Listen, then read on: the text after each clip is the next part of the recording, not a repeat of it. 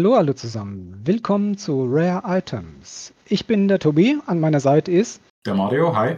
Willkommen zu unserer ersten Folge. Ähm, wir haben einen neuen Podcast ins Leben gerufen, bei dem es äh, ja, darum geht, dass wir euch gerne mitnehmen möchten auf eine imaginäre Reise auf unserem Dachboden, ähm, auf dem wir vor ja, einigen Jahren, sagen wir in den 80er Jahren, 70er, 80er, 90er Jahren, äh, mal irgendwann irgendwelche Dinge verstaut haben, ähm, die uns mal viel bedeutet haben und die wir jetzt gemeinsam mit euch gemeinsam wieder aus den Kisten hervorholen wollen. Ja, und die erste Frage natürlich, warum wir das machen.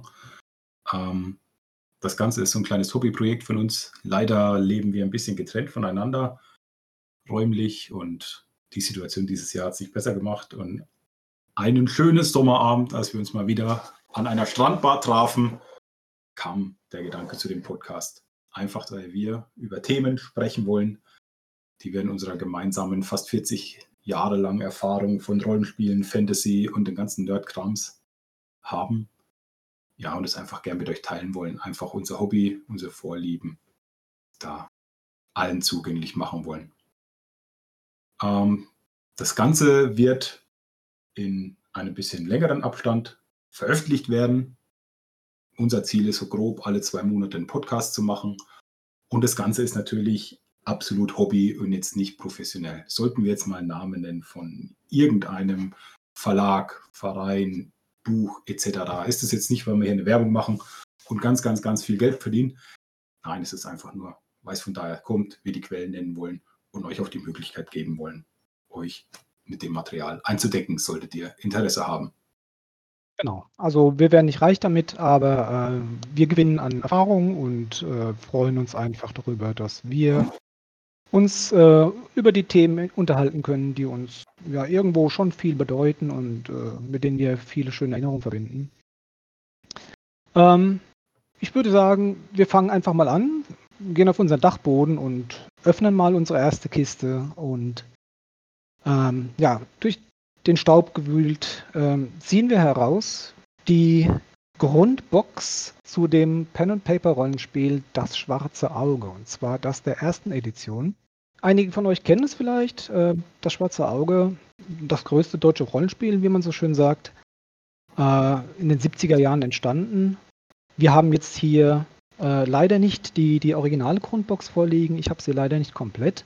Ich werde mich hier auf die Ausgabe der Kaiser Retro Edition äh, beziehen. Das ist eine Edition, die vor ähm, wenigen Jahren mal über ein Kickstarter äh, bzw. Crowdfunding-Projekt realisiert worden ist, ähm, die aber der Originalbox äh, weitestgehend nachempfunden ist. Die Inhalte sind fast ja, größtenteils deckungsgleich.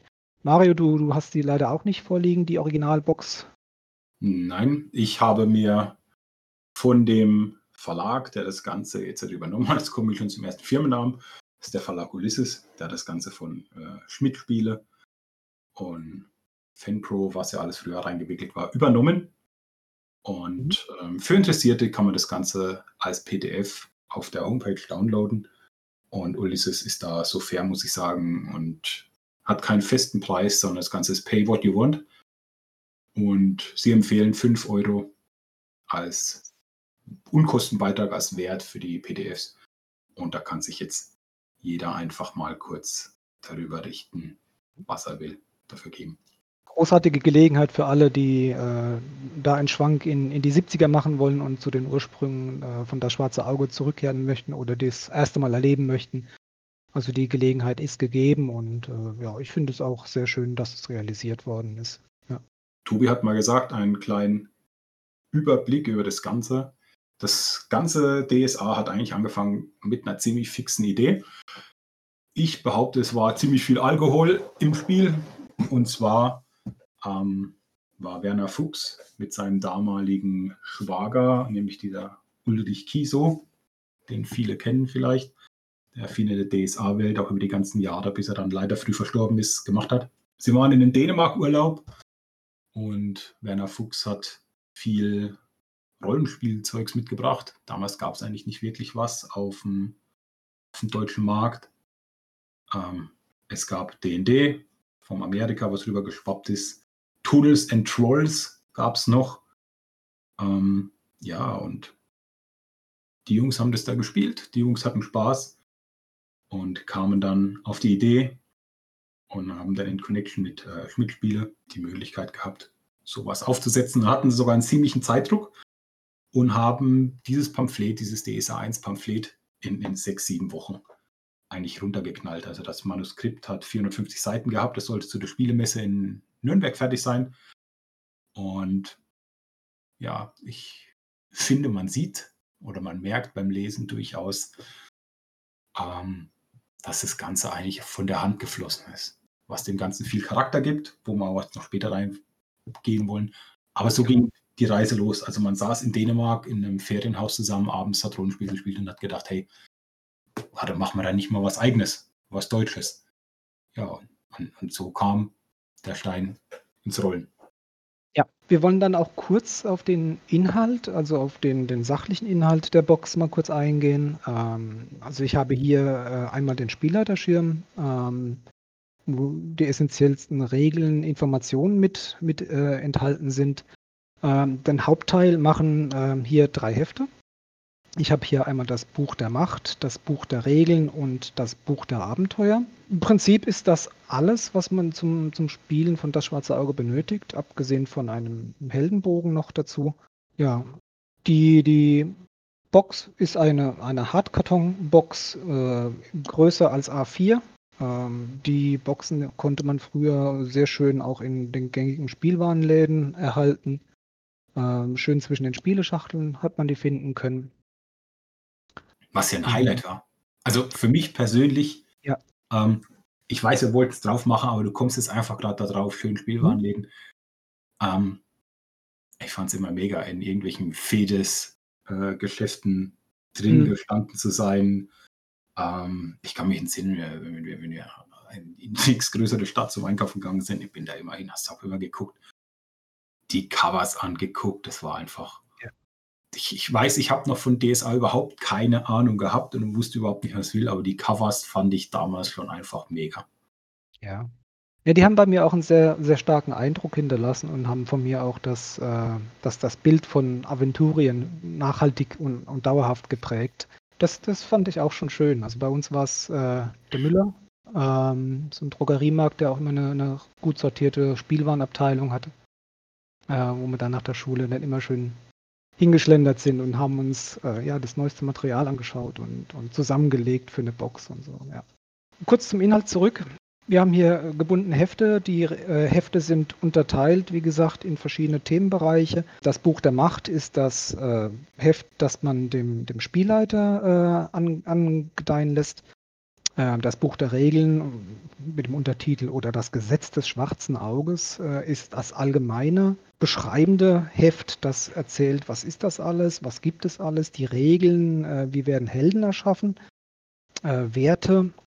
Und das Buch der Abenteuer bringt uns noch ein paar schöne Inhalte im Sinne von einem Solo-Abenteuer und einem Gruppenabenteuer und auch so ein paar Informationen, wie denn ein Abenteuer am besten gespielt wird. Ja, ja so ein bisschen ein grober Überblick über den Inhalt der Box. Ich würde jetzt einfach gern mal auch das, äh, den, den Inhalt an sich nicht sehr sachlich äh, durchgehen, sondern mehr, mehr subjektiv. Mario, ich würde einfach mal sagen, mir ist aufgefallen, dass der Text ähm, sehr locker geschrieben ist. Also der, Text ist in allen drei Heften in einem sehr plauderhaften Ton. Ich will mal fast sagen, so als würde dir ein, ein Kumpel, ein Freund ähm, am, am, Spieltisch erzählen, wie denn etwas äh, gemacht werden muss, wie das Spiel funktioniert. Das, das muss ich ehrlich gestehen, ist mir in den neueren Publikationen ein bisschen abhanden gekommen.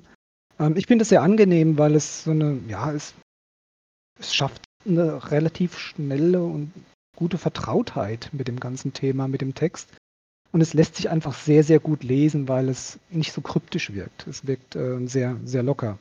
Ähm, Finde ich sehr positiv. Wie ist denn da deine Erfahrung mit? Deine Meinung dazu? Ähm, für mich, wie ich schon vorhin äh, gesagt habe, man mhm. merkt, dass das Ganze relativ, dass da ein Zeitdruck da war.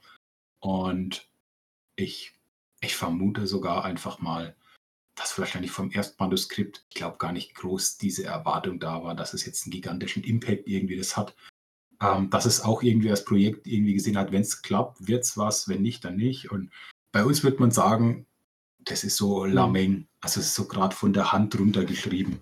Was interessant ist, ähm, ähm, ist ich habe da so einen kleinen Kommentar von, von Werner Fuchs gelesen, der darüber einfach schreibt, dass Ulrich Kiso das Ganze sehr äh, einfach, sehr, sehr, sehr harmonisch und, und melodisch Ganze all rübergebracht hat und das Ganze auch ziemlich seinen Schreibstil gewesen ist, was sich jetzt mhm. später mit seinen Büchern teilweise noch deckt. Aber man merkt ganz einfach, wir reden ja noch nicht von einem professionellen Werk. Wir merken einfach, dass das haben drei Jungs geschrieben oder drei Erwach also junge Erwachsene geschrieben, ähm, die noch nicht mega Lektorat, äh, Erfahrung etc. und so weiter hatten ja. und haben es einfach gehalten. Also es ist nicht gestellt daher, es ist, es ist mega eingänglich. Es, es ist wie, ja, wie wenn ich es einem Freund erkläre, wie wenn ich es uns das auch sogar einfach mache. Also es ist halt, ich sag mal, fast wie ein Kind erklärt. Du musst jetzt nicht wie in einem anderen Regelwerk, ein bisschen ein zukünftiges DSA-Regelwerk, und ich meine jetzt gar nicht vier oder fünf, reden wir mal von Dreier, da kommt schon mal was vor, mhm. wieder mal wieder, oh, ich lese es nochmal nach, blätter nochmal. Ähm, eigentlich hast du das Regelwerk grob in einer halben Stunde wirklich durchgelesen, kannst dir einen Charakter machen, ohne jetzt halt, da jetzt halt groß Mühe reinzustecken, einfach aufgrund von diesen einfachen, mhm. netten, ja, da stimme ich dazu. Ähm, Text her. Also es ist sehr eingängig und äh, ich, ich finde es auch sehr angenehm. Ja, es ist, es ist ich glaube auch durch den Schreibstil einfach sehr schnell, sehr schnell auch, auch zu verstehen. Ich habe es ja gerade gesagt mit dem Charakter. Also ich weiß ja nicht, wie du es siehst, aber ich möchte sagen, dass ich, okay, es gibt jetzt halt sicherlich neue Sachen, wo ein Charakter mal schneller ist. Aber ich möchte mal sagen, mhm. so schnell wie da ein Charakter erstellt, hast du eigentlich eigentlich nirgends wenn man wirklich sich in, mit den Regeln hier ein bisschen auskennt, hat man innerhalb von fünf Minuten einen fertigen Charakter. Ich glaube, das Schwerste wird sein, dass man wieder den Namen sucht für den Charakter, keine Ahnung. Ähm, so ist es immer bei mir. Aber es ist wirklich eine ganz, ganz schnelle Geschichte. Also wenn man mal sagen will, ein Abenteuer, Leute, wie sieht's aus? Habt ihr mal Lust, ein Wohnstadt-Abenteuer DSA 1? Mhm. Man muss sich nicht irgendwie sagen, hey, bringt da einen Charakter mit oder ich baue euch welche. Das kann man innerhalb von einer Viertelstunde, 20 Minuten. Es ist schön, dass du das ansprichst. Ich, äh, wir haben später noch einen Punkt, wo wir dann so auch über, über das Gruppenabenteuer mal sprechen. Da würde ich das gerne noch mal kurz mit anbringen. So ein bisschen aus der praktischen Erfahrung mit heutigen Augen nochmal. Aber da komme ich dann später nochmal dazu. Ja, ich will. Wenn wir dann uns im Pro- und Kontrapunkt dann mal. Sicherlich bringen. auch, ja, genau. Da wird ja. das sicherlich einen guten Platz ähm, Ich will noch ganz kurz, nicht ins Detail, aber so ein kleines bisschen noch in die einzelnen Hefte mal reinschauen, so ein paar, ein paar Stichpunkte aus dem Regelheften mit rausnehmen, aus dem Inhaltsverzeichnis. Ähm, ich fange mal hier mit dem Buch der Macht an. Ähm, das Buch der Macht äh, oder äh, ja, das, das Buch, das für den, ähm, den Meister des Schwarzen Auges ge gedacht ist. Äh, da sind der Autor der Ulrich Kieso und interessant steht hier drin auch äh, Ulrich Kieso und andere. Ähm, die Innenillustrationen die sind von der Ina Kramer und das ähm, Cover von Klaus Halitzka. Ähm, ja, hier der Inhalt, der ist sehr, sehr pragmatisch, also eine Hilfestellung und ein paar Tipps für den Spielleiter, will ich mal sagen. Ähm, hier haben wir einzelne Themen wie, wie Fallen. Ja, was für Fallen gibt es? Verschiedene Arten von Fallen, Treppenfallen, Raumfallen. Wir haben äh, ein Kapitel über magische Einrichtungsgegenstände, äh, Rätseltüren, Dingtüren. Da habe ich erstmal nachlesen müssen, was ist denn eine Dingtür? Heute weiß ich es wieder. Also eine Tür, wo du einen Gegenstand brauchst, ich sag mal ganz, ganz profan, ähm, dass der Rubin der, der Statue ins Auge gesetzt werden muss, damit die Tür aufgeht, als Beispiel. Ähm, wir haben hier ein Kapitel, äh, die schrecklichsten Monster Aventuriens. Äh, also hier, hier, sind nur wenige aufgelistet, wo man sagt, äh, okay, äh, da hat sich doch im Laufe der Zeit auch ein bisschen geändert, was, was die schrecklichsten Monster Aventuriens betrifft. Ähm, ja, und noch äh, eine kurze Erläuterung über die Handhabung der Kampfprotokolle. Also sehr pragmatisch, ähm, sehr, sehr hilfestellungs äh, bezogen mit vielen, vielen Innenillustrationen, muss ich wirklich sagen. Also ich habe jetzt hier beim Durchblättern kaum eine Doppelseite, wo keine Illustration drauf ist. Ähm, schöne große Illustrationen in einem äh, sehr gleichbleibenden Stil. Groß sind sie ähm, häufig auf eine ganze Seite, auch gerne eine Doppelseite. Ja, also sehr, sehr schön gemacht. Das Buch der Regeln haben wir auch als Autor den Ulrich Kieso und hier auch die Ina Kramer, die mitgeschrieben hat. Die Innenillustrationen sind hier von Brian Talbot, der auch eine, eine äh, lange Historie in, in, in der Kunst hat. Äh, hier sind jetzt ein paar Stichpunkte drin. Ähm, das Dokument der Stärke, also das typische Heldendokument. Die Entstehung, also hier ganz kurz gesagt, hier wird die Entstehung des Helden, also die Generierung des Helden erklärt die Weiterentwicklung des Helden, also wenn, wenn man ein Level-Up macht, dann Kapitel über Ausrüstung, alles, was man auf dem Markt finden kann, die verschiedenen Klassen, das waren ja wirklich noch, noch sehr wenige. Kapitel über den Zauberstab, magische Utensilien und nochmal äh, sechs aventurische Monster, die hier nochmal vorgestellt werden. Ähm, würde ich nachher auch gerne nochmal kurz ansprechen, äh, wenn wir mal DSA früher und heute vergleichen, weil die sechs aventurischen Monster, die hier genannt werden, der größte Teil, äh, da wird sich die, die Ansicht doch deutlich geändert haben. Ja, und zuletzt nochmal das Buch der Abenteuer, auch als Autor erneut der Ulrich Kieso. Hier sind äh, ein, ein Solo-Abenteuer, hier geht es äh, typisches, ja, wir müssen jemand äh, retten, befreien Szenario. Solo-Abenteuer im Sinne dieser Abenteuerbücher, die es, die es auch schon seit längerem gibt. Was heißt, äh, ja, aber ich glaube, da kannst du, willst du jetzt was erzählen oder später? Ja. Gut. Mach ähm, du erstmal ein Box, dann äh, komme ich noch mit ein an paar das, das Solo-Abenteuer grenzt dann ein Gruppenabenteuer an. Ich finde es sehr, sehr schön eigentlich gemacht, äh, dass man erstmal sich, sich da äh, solo durchspielt und dann quasi direkt in ein Gruppenabenteuer gehen kann. Auch hier schön, schön bebildert. Ähm, ich finde es für damalige Verhältnisse qualitativ sehr gut. Ähm, sind auch sehr ikonische Bilder dabei. Ähm, will da gar nicht zu sehr ins Detail gehen, falls das jemand noch nicht kennt, noch kennenlernen möchte. Aber ich, äh, ich, ich mag es, die Darstellung. Also mir gefällt das sehr gut. Also, also hier möchte ich mal ganz kurz einhaken. Die ganzen Bilder, Unwasser Co-Autoren oder innen drin ist fast alles von Ina Kramer ja gemacht, die ja auch Bücher von Das Schwarze Auge geschrieben hat und zu jener Zeit auch die Lebenspartnerin von Ulrich Kieso war und damals auch nicht in Dänemark dabei. Die war nämlich die Verwandte ähm, von Werner Fuchs. So hat sich das da eigentlich ja ergeben. Ähm, und die hat viele Sachen gemalt. Und wenn man jetzt mal guckt, einer der gefährlichen, todbringenden Monster von Aventuren, jetzt spoiler ich schon mal, das haue ich einen raus, wenn wir mal den Basilisken nehmen, dieses ich sag mal, wirklich sehr einfache gemalte Bild ist ähm, zum Beispiel immer noch in der DSA 3er Edition vorhanden. Für die 4er und 5er kann ich nicht sprechen, die habe ich äh, nicht zu Hause. Aber das Basiliskenbild ist, ist heute noch erhalten.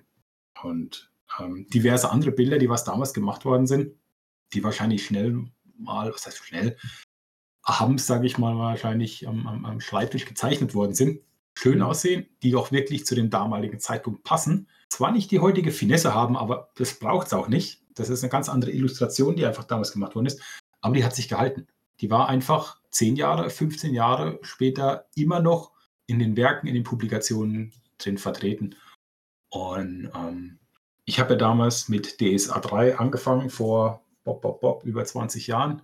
Und es war schön, einmal DSA 1 zu machen und einfach mal so, so mhm. alte Bekannte auf Bildern wiederzufinden. Und da gehört einfach der, der Basilisk besonders dazu und die Sphinx. Möchten wir ähm, erstmal, würde ich sagen, gern über das äh, Buch der Regeln gern sprechen. Da finde ich nämlich einfach ein ja, paar gern. Sachen, die definitiv erwähnenswert sind. Ähm, ich möchte mal als erstes mal auf die Klassen, Schrägstrich Rassen eingehen. Man merkt, es ist sehr wenig. Es gibt, es, ist, es gibt Menschen, es gibt Elfen, es gibt Zwerge und es gibt den Abenteurer, es gibt äh, den, den Krieger. Man kann noch einen Zauberer machen und das war es ja eigentlich schon ziemlich. Ich glaube, mehr gibt es ja, nicht. Also, ne? Ich habe jetzt hier im Inhaltsverzeichnis Krieger, was noch da sind. Zwerg, Mag, äh, der Elf, Magier. Ich glaube, Abenteurer bist du dann geworden, äh, wenn, wenn du bestimmte Werte nicht, nicht erreicht hast. Ich weiß Nein, das, das war eine ganz normale Art. Ja. Das ist also im, zum Charakter ja. eine ganz normale schaffen das Ganze denn? Ähm, Finde ich zum Beispiel, man merkt, ich vergleiche es einfach mit, man hat, man hat einfach mhm. jetzt mal ganz grob was zusammengebastelt aus Pappmaché, eine Figur und über die Jahre ist die einfach bemalt worden, genau ausdetailliert worden. Da sind zum Beispiel Sachen von Zwergen. Ähm, in dem Regelwerk ja. können Zwerge Schätze und Geheimnisse fühlen. Wenn ein Zwerg in den Raum geht, sagt er, ich fühle da was und dann sagt er, ja, da hinten ist irgendwie Gold. Sowas gibt es nicht mehr. Also sowas ist äh, irgendwann rausgekommen. Ähm, aber zu dem Zeitpunkt gab es einfach in diesen sechs Wochen, hat man nicht diese Kultur, diese Kulturgeschichte, das ganze Götterwerk einfach erstellen können. Wenn man jetzt mal wirklich sieht, was über die Jahre mhm. an, an Hintergrundwissen, an Hintergrundwelt von den, allen einzelnen ja, Rassen gekommen ist, ähm, kann man das nicht erwarten. Was jetzt aber mir jetzt wieder die Möglichkeit gibt, einfach relativ frei zu spielen. Es wirklich ähm, alles, was ich hier mache, alles, was ich hier spiele, hat den Charme, dass ich ein, ein, ein, ein Feld habe. Ich habe die groben Regeln, aber auf diesem Feld kann ich mir sehr, sehr viel konstruieren, machen und für meine Spieler und Mitspieler einfach, einfach darlegen. Und das ist wirklich der besondere Charme. Ähm, es ist mega einfach gehalten mit, mit den Waffen. Es gibt ja nicht groß ähm, Finesse, wie es mittlerweile ergibt. Die Kaiser Retus Waffenkammer mit gefühlten, keine Ahnung, 100 verschiedenen Waffen und, und, und, Rüstungen und alles Mögliche. Das ist alles sehr, sehr leger. Ähm, was ich noch ganz witzig fand, ist, ähm, hat mir, fand ich persönlich witzig, das Bild vom Zweihänder. Ähm, wenn du mal gucken kannst, also eine Sache, die, wo du sagst, das sieht jetzt mal ganz witzig aus, das ist ganz witzig gemalt. Ähm, es ist dann auch aber schnell verschwunden, in keiner anderen Edition mehr drin. Naja, sagen wir so, das hat jetzt der Fantasie äh, mehr, mehr Schuld getragen als irgendwie Nutzen. Ähm, was ich sehr erschwerend fand, mhm. und jetzt greife ich auch schon mal vor, ist die Bruchfaktorregelung. Ähm, die hat man Gott sei Dank entschärft. Also ich könnte mir jetzt halt eine G7-Kampagne zum Beispiel mit dem Regelwerk nicht vorstellen, weil ich glaube, du bräuchtest zwei, zwei Karten nur mit Waffen, die was dir hinterhergetragen werden. Weil du wahrscheinlich äh, äh, äh, pro Abenteuer dass da mhm. alles äh, ähm, ruckzuck niedergeht. Ähm, aber ja, wie gesagt, ich, äh, für mich hat das Ganze wirklich einfach die Charme der Kinderschuhe gehabt, das ganze mhm. Abenteuer, das, das, das ganze Regelwerk. Und es ist einfach eine, eine, eine schöne, unkomplizierte ja, Einfachheit. Bemerkenswert ist hier, das gibt es heute in der Form auch nicht mehr. Ähm, es gab es früher verstärkt. Äh, das ist jetzt das zum Beispiel der, der Zwerg und der Elf äh, keine, keine, äh, keine Klassen, also es, es sind Klassen. Also im, wenn, wenn du heute schaust, äh, ein Zwerg ist, äh, der kann alles sein. Der kann ein Krieger sein, der kann äh, ein Jäger sein. Damals warst du halt einfach nur Zwerg oder ein Elf. Ja. Richtig. Ähm, also damals waren es halt sein. Klassen. Ja? Äh, du, wenn, wenn du halt jemanden spielen wolltest, der, der unter der Erde sich gut auskennt, in Dungeons, was auch immer, ähm, der hat halt einen Zwerg gespielt ne? und, und, nicht irgendwie einen, einen menschlichen Bergarbeiter, der, der halt irgendwann mal gelernt hat, auch mit dem Schwert umzugehen. Ähm, da war Zwerg eine Klasse und Elf. Und das finde ich ganz, ganz interessant in vielerlei Hinsicht, weil das den, die beiden so ein bisschen heraushebt aus, aus diesem ganzen menschlichen Konstrukt. Was ich ja eigentlich finde, das ist so ein, ein, ein, ein ein Paradigma der ganzen Rollenspielszene irgendwie gewesen früher. Irgend, ich sag jetzt mal, wahrscheinlich war Tolkien der, der, der Urschöpfer von dem ganzen Elfenleben im Wald und Zwerge leben unter der Erde und so und so und die bauen, haben ihre Mine und Axt und ist super. Und so ist einfach da ein, ein, ähm, es ist ein, ein, ein, Stempel einfach geschaffen worden, weißt du. Und ähm, ich finde schön, dass sich das eröffnet hat. Ähm, ich kannte zum Beispiel mal ähm, äh, ein, ein älteres PC-Rollenspiel, Sacred, die viele werden es vielleicht kennen, die was es gehört haben. Da muss man irgendwann in eine Zwergenfestung, Zwergenbinge, die voll ist mit Dunkelelfen, ja. wo ich mir gedacht habe, endlich mal Elfen, die unter der Erde sind und nicht einfach nur im Wald rumsitzen und hey, ich habe einen Bogen und ich äh, ich meine, dann kam irgendwann zum Beispiel World of Warcraft und wie ist es? Es ist genau alles Zwerge sind an der Erde und die Elfen sind die Baumknutscher und Ja, das ist leider so. Und ja, das ist wirklich schön, wie du sagst, dass da einfach mittlerweile eine, eine Emanzipierung stattgefunden hat. Aber ja, Ja. so ist es halt einfach früher gewesen. Wenn, Die wenn das mit dem die Elfen. heutigen, Der ich will nicht Wald, sagen heutigen, unter der das Erde. Vierer und Fünfer sind mir da auch nicht so geläufig, aber wenn du es mit aktuelleren äh, Versionen vergleichst, ähm, da kann, da kann halt ein Zwerg oder ein Elf halt alles sein, ja. Also da merkst du, da hat hinten raus dann sehr, sehr viel Vertiefung stattgefunden.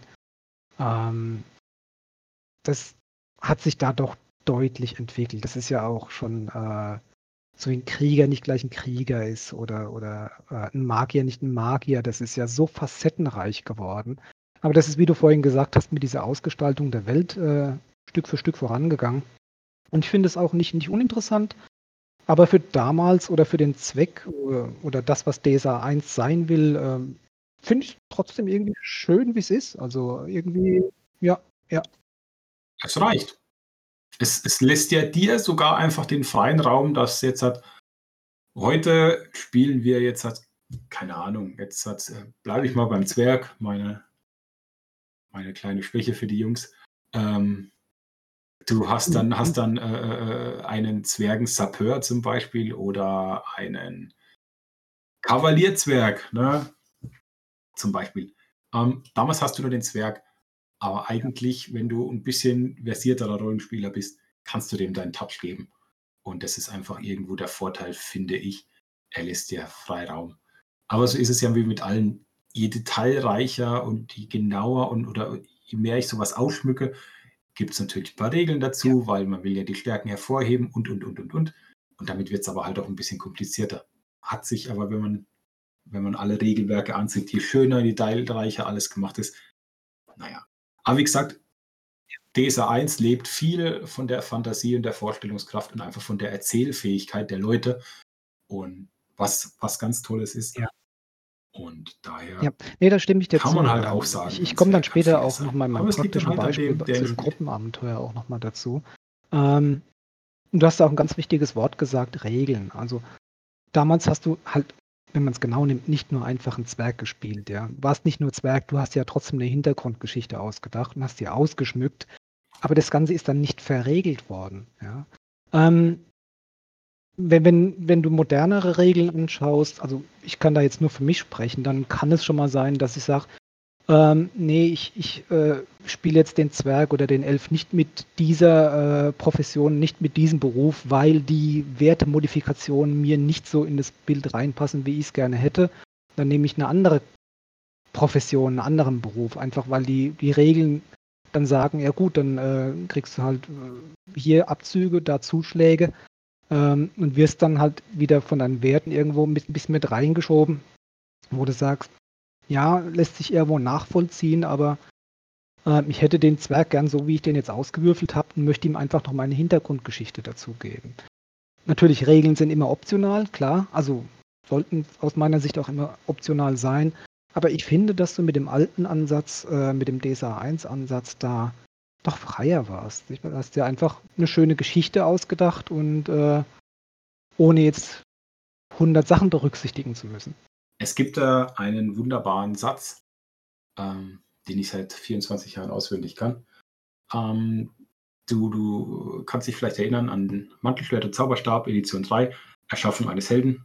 Ich weiß noch, ich saß mit Markus und Michael damals seinerzeit bei Markus im Zimmer unterm Dach, ganz klassisch. Wir hörten Heavy Metal nebenbei und erschufen meinen ersten Charakter. Und dann kam bei der Vorgeschichte, der jugendliche Held durchläuft eine Phase der Frömmigkeit und wendet sich einer Gottheit, wieder auswürfeln, zu. So.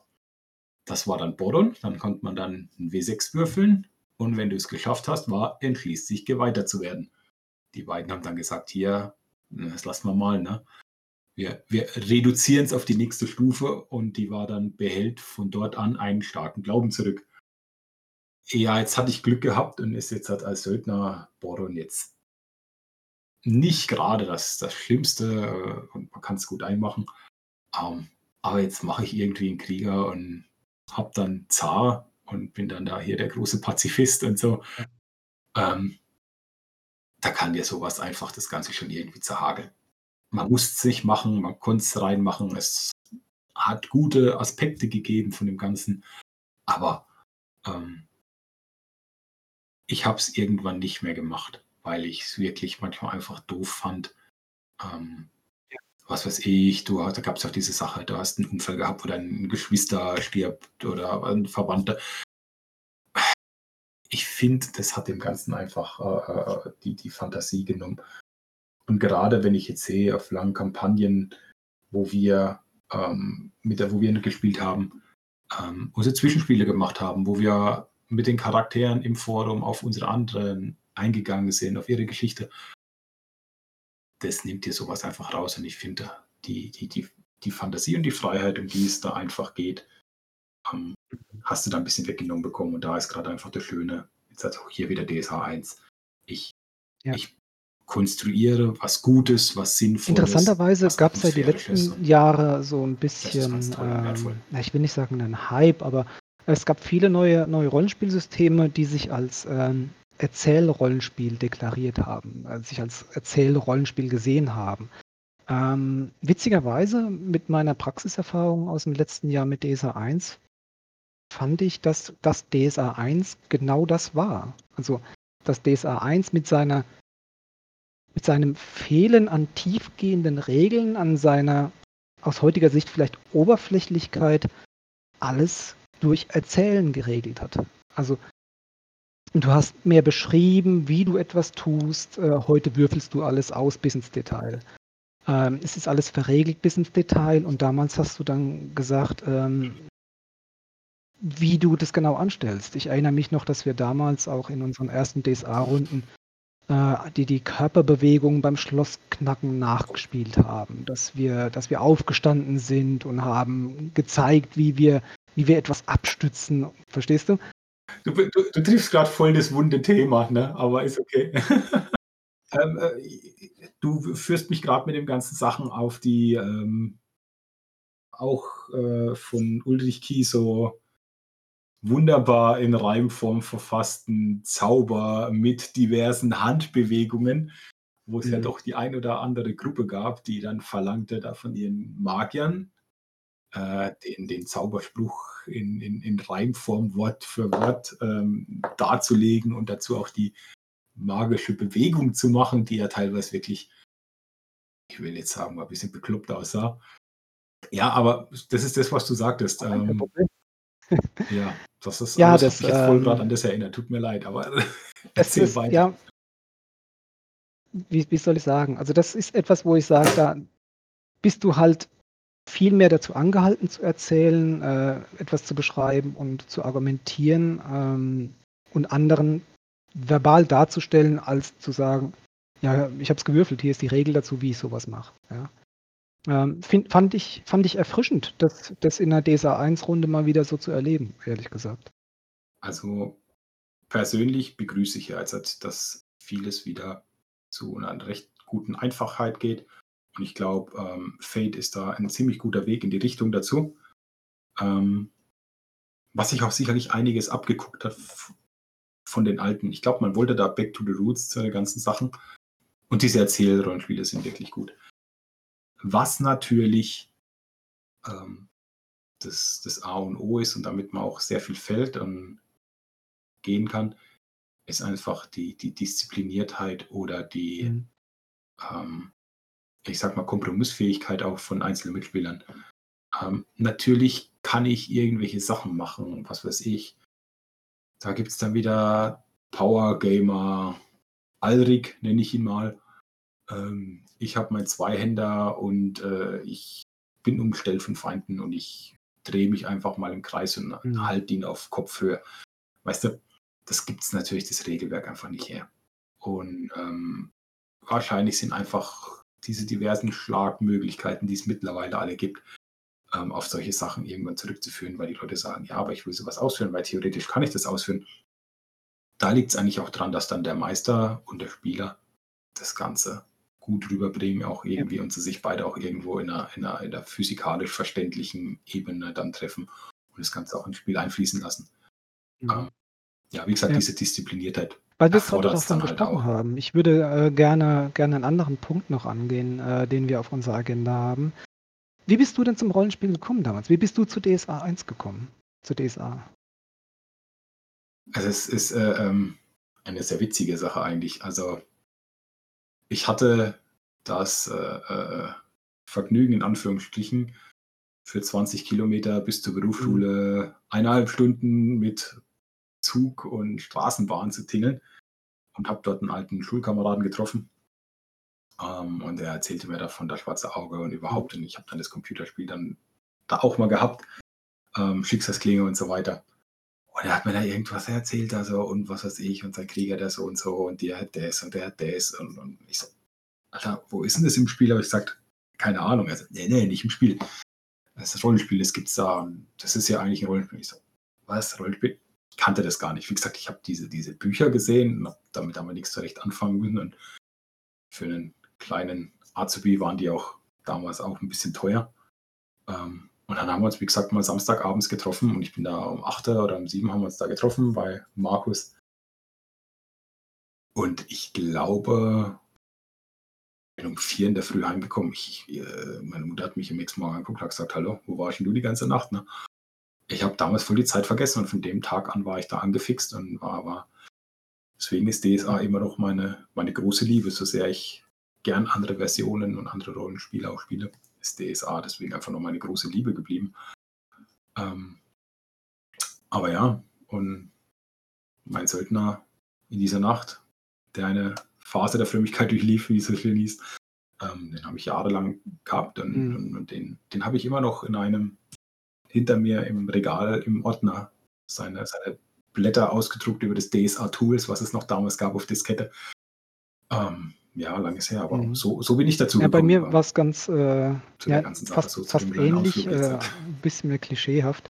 Äh, auch ein, ein, Klassenkamerad damals, ich war ja, knapp 15 Jahre alt, ähm, kommt dann halt irgendwann eines Tages zu mir. Also wir haben eh schon Interessen geteilt und haben Star Trek geguckt und Conan war ganz toll und haben uns da äh, schon immer für, für ähnliche Sachen interessiert und irgendwann kommt er mal auf dem, auf dem Nachhausweg und meint, er hat nicht mal Lust, ein Rollenspiel mitzumachen, ja. Und da habe ich gedacht, äh, ist das nicht was mit Satanisten? Spielt man das nicht in der Kanalisation? Ja. Ganz klischeehaft. Ähm, habe mich dann aber darauf eingelassen und äh, haben uns dann auch ein paar Tage später getroffen und habe dann auch so zwei, drei Jungs aus, aus einem Jahrgang über uns kennengelernt und äh, ja, was soll ich sagen? Haben es dann kurz erklärt, was es ist und ich habe dann das, das erste Heft in die Hand genommen und habe gesagt, boah, geil. ja, also das, das ist ja wie ein Buch zum Spielen ja, im Kopf. Äh, habe mir dann meinen ersten Torwaller zusammengebaut. Äh, und ähm, ja, da, da war es um mich geschehen. Ja. Also ist jetzt auch schon ein paar Jahre her. Äh, erinnere ich mich immer noch sehr gerne dran. Da haben wir sehr viele Nächte in der, in der Bar äh, von einem meiner Freunde, der Eltern, die hat eine Bar im Keller. Wir sehr oft unten gesessen und haben sehr, sehr tolle Abenteuer erlebt. Also wir waren, wir waren ein ganz komischer Schlag. Wir haben die, die damals nicht getrunken. Ja, ist okay. Und, äh, ja, wir waren halt Nerds. Um, ähm, wo ich jetzt mal kurz einen kleinen Haken mhm. hinmachen will. Um, ähm, wir haben jetzt schon beide gesagt, dass uns immer die, die, die Covers angesprochen haben. Um, ähm, vielleicht der eine oder andere kann sich an, an, an so Klassiker erinnern wie Albtraum ohne Ende, was ich ein mega Cover finde ähm, grenzenlose Macht, auch ganz toll. Vielleicht, also ich möchte mal sagen, dass mm, ja, goldene Blüten auf blauem Grund. Es ist einer, auch einer der schönsten Cover, finde ich. Ähm, möchtest du ähm, mal zu dem, zu dem Illustrator was sagen? Der war ja auch bekannt. Ja, der hat auch leider vor ein paar ähm, Jahren von uns gegangen. Ja, für mich, äh, ja. von weg ein persönliches ja. Vorwort, äh, für mich halt wirklich ähm, das, das mein Bild von Aventurien geprägt. Also ich, ich äh, schwelge heute noch wirklich sehr gerne in den Covern. Ähm, leider werden sie heute oft so ein bisschen belächelt. Ähm, der Stil war halt schon sehr prägnant. Du hast halt sehr viele muskelbepackte Hühn gehabt äh, mit auffälligem Schnauzer und Flügelhelm und die Damen waren sehr knapp bekleidet mit Kettenhemd, Bikini. Äh, die ganzen wie man heute sagen würde, groben Schnitzer. Äh, ich finde trotzdem, dass sie eine gewisse Atmosphäre vermitteln und für mich halt, weil ich halt damit, ich sag mal, groß geworden bin, auch eine gewisse ähm, Heimeligkeit äh, vermitteln. Ganz, ganz groß, großartiger Stil, wie ich finde. Äh, Ugo Kondyuce hat ja auch für John Sinclair Romane, wenn ich mich recht erinnere, äh, sehr viele Cover gemacht. Ähm, Habe ja. ich leider, leider nie gelesen, aber ich muss es wirklich sagen. Die ich auch alle toll fand. Also, ja, also ich würde da, mir die Bücher die allein ins Regal stellen, die weil die Cover da drauf sind und ich den, den also. Stil einfach sehr mag. Äh, Urgokan Yuchus letzte Arbeit für DSA oder die letzten Arbeiten für DSA, soweit ich weiß, waren für das Browserspiel HeroCom, das leider auch schon vor einer Weile eingestellt worden ist. Genau. Ja, für, für mich ein zeitloser Stil. Das sehen sicherlich nicht alle so, aber ist ja auch jedem freigestellt. Ähm, ja, mir, mir fehlt seine Kunst. Also es gibt heute auch ganz großartige Cover, aber für mich atmosphärisch kommt da nichts so ran äh, wie, wie an die alten YouTube-Cover. Absolut. Und äh, was, was auf den einen ist, was mhm. man auch sieht, die Entwicklung, was er gemacht hat, am Anfang waren es ähm, waren ein paar Helden und dann nach und nach war immer mehr los auf den Bildern. Und sie hatten, sie waren wirklich sehr schön anzuschauen. Sie waren irgendwie nicht, nicht, nicht irgendwie billig oder so. Sie waren die waren schön. Die waren wirklich, die hat man sich lang angucken können, hat immer irgendwelche mal Details gesehen und so. Waren ganz toll farblich illustriert. Und also ich, ich, ich fand sie immer toll. Ähm, ja, zu Herocon Online hat er die letzten Bilder gemacht und wenn man mal sich da mal die Artworks anguckt, da gibt es ein, ein schönes aus, aus einer Kneipe. Das, das äh, ähm, spricht so gut an, was da los ist. ist. Ich ähm, finde, dass seine Bilder immer eine gewisse gemacht. Dynamik innehaben. Und also es ist immer so ein bisschen ähm, wie aus einem, aus einem, wie ein Standbild einer bewegten Szene.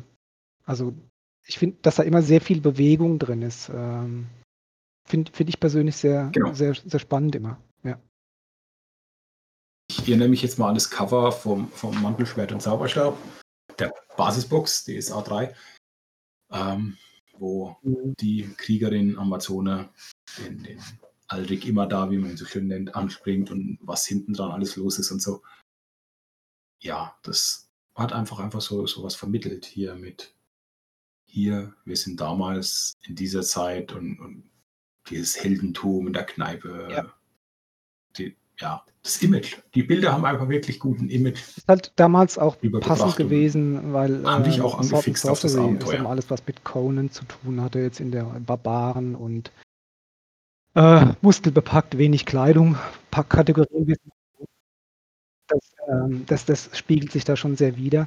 Das Einzige, das was, was mir ein bisschen fehlt, ne? was ich also. sehr schade finde, ist, dass ähm, die Cover nur selten wirklich einen DSA-Bezug haben. Also wenn du jetzt mal schaust, der, das, das Abenteuer mehr als 1000 Oger, äh, das Bild der Oger, die da drauf äh, vermittelt werden, sind, sind, halt große Menschen, ja, äh, wobei der Oger in, in Aventurien schon anders dargestellt wird. Also da merkt man, da hat er hat sein, sein Bild vor Augen gehabt und sich vielleicht nicht so in die Materie reinlesen wollen oder, oder reinlesen können. Ja, das hat eher was von Gullivers Reisen irgendwie. Das sind kleine Details, das ist für mich auch nicht oft also, passiert. Ähm, um, ähm, ja, es, ich finde es auch an sich nicht schlimm.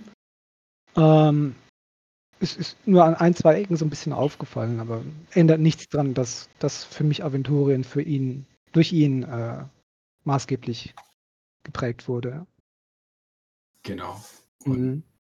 wie gesagt, er gibt diesen schönen Gegenpart, wo er dann viel übernommen hat zu den, den, den doch wirklich einfachen und, und Basic-Zeichnungen von Ina Kramer. Was mir allerdings aufgefallen ist, es gibt ja diese würfelspielende Szene in dem Buch der Regeln, glaube ich, ist es, ja. ähm, wo der Elf und dieser, der Elf und der Zwerg und so weiter da sitzen und würfeln mit der Kerze am Tisch.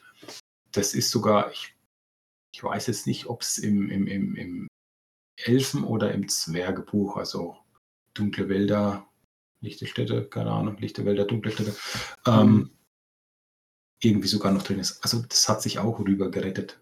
Auch diese Sache. Und obwohl es ein bisschen naiv war. Einfach das Ganze. Aber ja, ich finde einfach die Zeichnungen, die haben eigentlich viel ja. ausgemacht. Die haben wirklich viel ausgemacht, viel angefixt. Und ja, das ist irgendwie sehr wichtig zu erwähnen, dass die, glaube ich, ja, auch definitiv. einen großen Beitrag damit hatten. Dass Mario, ich würde, würde gerne noch ein bisschen äh, was heißt ein bisschen, einen ganz kleinen Exkurs noch zu den Regeln machen. Ähm, einfach mal einen Vergleich zu, zu neueren DSA-Editionen. Ähm, ja, ich, ich kann es halt leider nicht aktuell halten. Sehr großer Vergleich, kurz ja. wirklich DSA 4 gespielt. Ähm, es waren nur ein paar Wochen, bis ich dann wieder zu DSA 3 zurückgegangen bin. Das DSA 5 entzieht sich leider äh, komplett meiner Kenntnis. Ähm, aber ich glaube schon, dass man sagen kann, früher war alles anders. Ich, ich möchte mal hier noch Kleines einhaken. Ähm, ich möchte jetzt mal Werner äh, Fuchs zitieren, ähm, der sich in einem Wort zu dem Ganzen sehr ein bisschen despektierlich äußert zu den Regeln, wie sie jetzt sind, 4 und 5, die sicherlich ihre Bedeutung haben und ich möchte sie gar nicht, wirklich gar nicht irgendwie schlecht reden. Ähm, er sagt nur so quasi, man wollte das Ganze einfach halten, man wollte das äh, Mitspiele verkaufen und es wäre mit so einem, er beschreibt groß, sage ich mal, großen aufgeblähten Regelwerk wie DSA 4, wäre das überhaupt gar nicht möglich gewesen. Also mhm. man merkt, die haben das dann auch ein bisschen anders gesehen, das Ganze, die Entwicklung. Aber ja, ähm, ich glaube, es gibt einen, einen ganz großen Unterschied zu den späteren Regeln und den, den jetzigen Regeln. Und ja, zum Beispiel. Also wir, wir den, haben den, ähm, den also einzigen wir, wir beide ja gut kennen aus, aus DSA 3, äh, ist die 3W20-Probe, Talentproben. Äh, wenn ich mir jetzt hier so die, die Grundbox anschaue, ähm, braucht man nur einen, einen W20-Wurf. Es gibt auch gar keine Talente. Also die gibt es dann mit den Ausbauregeln, mit dem Ausbaumaterial.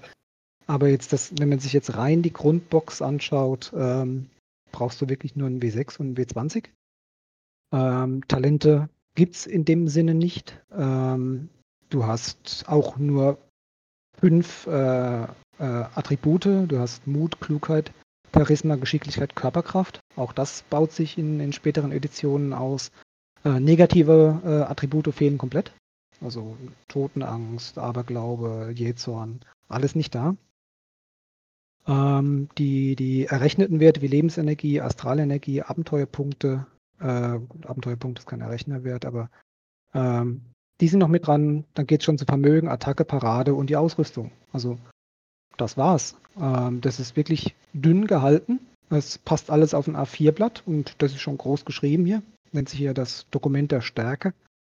Ähm, ich muss sagen, ich weiß nicht, ich wollte es eigentlich, eigentlich später in, in meinem Praxisbeispiel zum, zum, zum Gruppenabenteuer halten, äh, aber ich greife hier mal vor. Es reicht. Also wir, wir haben es gespielt ähm, in einer, in einer äh, wild zusammengewürfelten Runde von Leuten, die sich vorher nicht kannten. Ähm, ich muss dazu kurz ausholen. Äh, letztes Jahr hat eine gute Freundin von mir, die Museumsleiterin ist, ähm, eine Sonderausstellung zum Thema Spiele gehabt und da habe ich ähm, eine, Spielrunde angeboten zu Rollenspielen. Da habe ich DSA 1 angeboten. Äh, Interessierte haben sich dann einfach an den Tisch setzen können und äh, haben dann mit mir ein Abenteuer spielen können. Und da komme ich jetzt zu dem, was du vorhin gesagt hast. Äh, so, so, die Helden haben wir gemacht, das war halt in fünf Minuten erledigt. Also die Regeln waren in zehn Minuten erklärt und man hat anfangen können zu spielen. Und wir haben das ganze Abenteuer auch keine weiteren Talente benötigt. Also wenn jetzt, ich sag mal bei DSA 3 als Beispiel, gibt es äh, äh, Schlösserknacken-Talent. Ja, das haben wir dann halt in der Runde mit einer Geschicklichkeitsprobe äh, gemacht und wenn der, der Held, die Heldin ähm, Dietrich dabei hat, dann ist die erleichtert worden. Um zwei, drei, was, was auch immer gerade gepasst hat. Ähm, ich fand das sehr eingängig und es hat vollkommen gereicht und die Spieler waren unglaublich tief in ihren Rollen drin und haben, obwohl sie sich alle vorher nie gesehen haben, noch nie miteinander gespielt haben, wildfremde Leute am Tisch, ein wunderschönes Rollenspiel gespielt. Waren tief in ihren Rollen drin, es mussten keine Regeln geblättert werden. Wie sagt man so, es war echt deep, also war echt gut. Ja, ähm, das ist ja der, der, größte, der große Unterschied, dieser, dieser Würfel. Wir, wir, wir würfeln einmal, wir mhm. brauchen wir brauchen einen, einen ganz normalen ja. Sechserwürfel und wir brauchen einen W20. Und damit, damit kannst du da spielen. Und es ist schnell gemacht. Und die Einfachheit ist auch gleichzeitig die Kunst des Spielleiters, ähm, mit diesen einfachen Sachen die ganzen Möglichkeiten ähm, ähm der Welt darzulegen. Und aber auch jetzt halt klassisch der, der Spieler. Also ich kann mich noch entsinnen, Talent, Kriegskunst, was es gibt in DSA 3.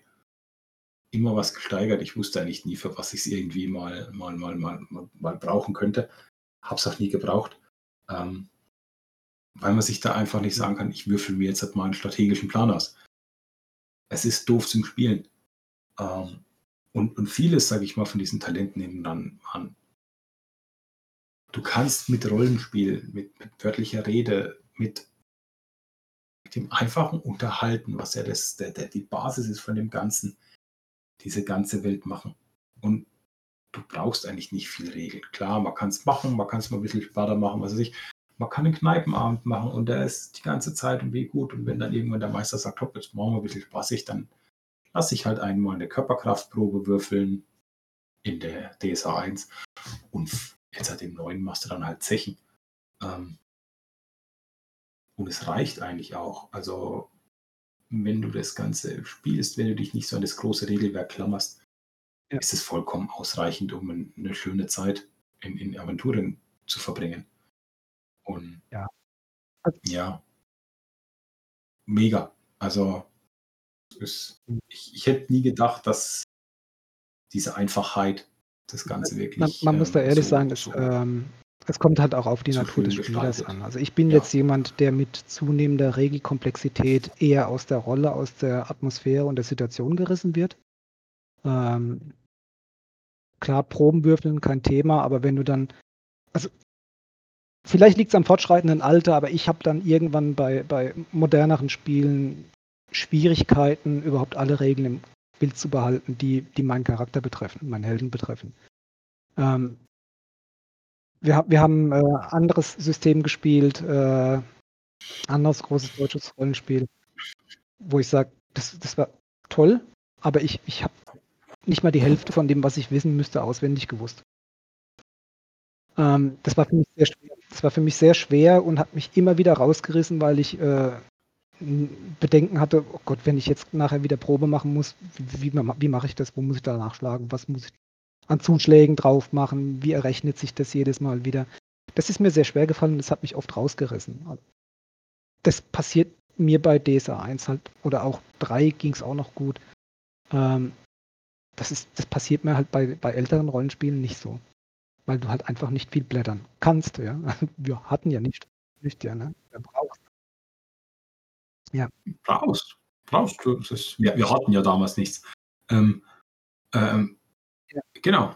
Das ist es ja. ja. Wir, hatten, wir hatten nur uns, wir hatten unsere Fantasie. Ja, das ist auch so, so, so meine Werkzeug. persönliche Erfahrung damit. Ja. Ähm, ich ich habe die, die Evolution von 1 bis 3, DSA 1 bis 3 mitgemacht. Ähm, mir, hat, mir gefällt auch DSA 3 weiterhin sehr gut.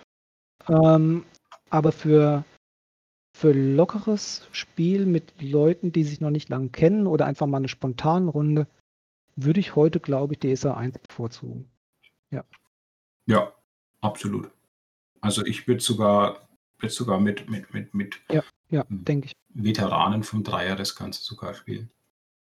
Um, ähm, was gibt es noch für Sachen, was dir aufgefallen sind, was dir besonders ja hängen geblieben ist, ja, sage ich jetzt mal. Vorhin schon mal, schon mal angedeutet, vom, vom ähm, äh, den Punkt äh, sechs aventurische Monster. Ähm, ein paar davon, äh, also ich, ich nenne sie jetzt einfach mal, wie sie, wie sie hier aufgelistet sind. Ähm, Ork, Goblin, Oger, Troll, Kobold, Tatzelwurm. Ähm, ich glaube, in, in, in, mit, mit heutigen Augen und wie man das alles erlebt hat, wie es sich weiterentwickelt hat, würde man von diesen sechs wirklich nur noch eins entfernt als Monster bezeichnen, den Tatzelwurm. Ähm, die anderen haben sich im Laufe der Zeit komplett gewandelt. Also vom typischen Kanonenfutter oder, oder, äh, oder ähm, Gegner wie, wie ein Troll sind das kulturschaffende Rassen geworden, ja, Völker geworden, die äh, teilweise sogar spielbar sind. Also im heutigen DSA ist ja Ork, Goblin spielbar. Ähm, das hat sich komplett geändert. Also das war früher Schwertfutter. Ja, da, es kommen drei Orks auf dich zu, es kommen sechs Orks auf dich zu, es kommen zwölf Orks auf dich zu. äh, zwischendrin mal äh, ein Oger. Ähm, heute sieht man die komplett anders. Die haben viel mehr Hintergrund bekommen, die haben Kultur bekommen, die haben eine Geschichte bekommen. Lassen sich auch komplett anders als Meister spielen. Also ich hatte, hatte mal die, die Orkland-Trilogie begonnen zu leiten und habe da die schöne Gelegenheit genutzt, Orks halt auch wirklich als Informanten oder als, als handelnde Reisende darzustellen, ähm, was für die Spieler auch schon eine, eine komplett neue Erfahrung war. Also damals waren das halt Monster mit Monsterklasse, sprich Erfahrungspunkte, die man damals dann dafür bekommen hat, wenn man sie umgebügelt hat. Ähm, also komplett andere Betrachtungsweise heute. Das äh, lässt sich, glaube ich, am besten mit dem Satz darstellen, ähm, der im, im, Regelwerk DSA 1 drin ist, ähm, dass man einen Ork wie einen etwas geistig minder bemittelten Menschen darstellen soll. Ähm, ja, Finde ich auch. Das ist jetzt nicht mehr so. Und ist auch gut so. Ähm, das, ähm, die Trolle, die Trolle haben ja so, so gigantisches Background bekommen. Also es sind nicht mehr die Brücke, ja. Typen, die irgendwie im Wald oder in der Höhle sitzen, sondern das ist mal eine, eine, oder unter der Brücke, klar, sondern was sie an, an, an Kultur, an Hochkultur eigentlich hatten. Ähm, das ist schon, das ist schon wirklich toll. Also auch da ja. gibt es sehr, sehr viele Erinnerungen an die G7-Kampagne zum Beispiel, ähm, wo ich sage, wow. Also ja, man, man, hat einfach, das, das war aber das klassische, klassische äh, äh Schwert- und Zauberer-Rollenspiel einfach in den, in den späten 70ern, frühen 80er Jahren. Ähm, ich habe einen Ork, Massenfutter Vorgabe war wahrscheinlich da auch wieder Tolkien oder bei vielen einfach ähm, ja. der dumme Ork. Boom. Das ähm, jetzt hat, wir hier reden von, wie du gesagt hast, mhm. Kulturschaffenden mit Städten, mit Hierarchien, ähm, ja. die nicht einfach irgendwo in einem Schlammloch wohnen. Das ist, das ist einfach gekommen und das ist wirklich gut und, und, und einfach, wenn man sieht, wenn man das, ich greife mal, greif mal auf das Orkland vor, wenn man sieht, was man im Orkland für Möglichkeiten geschaffen hat, mit diesen umherziehenden, teils nomadischen äh, Völkern, mit, mit ihrer schamanistischen Kultur und so weiter, ähm, finde ich es wirklich gut. Finde ich es wirklich, wirklich gut. Und vor allem irgendwann, sie haben sich auch ähm, Kräfte- oder kampfmäßig emanzipiert. Wie gesagt, am Anfang war ich äh, Futter und, und mittlerweile ist ein Ork ein ernstzunehmender Gegner. Ähm, man hat ihnen die Möglichkeit gegeben, Rüstungen herzustellen, man hat ihnen die Möglichkeit gegeben oder man hat ihnen eine, eine, eine ihre, in ihrer Entwicklung sie versehen, dass sie eine gute Schmiedekunst haben, ja. äh, in diesen Kakusch-Schmieden.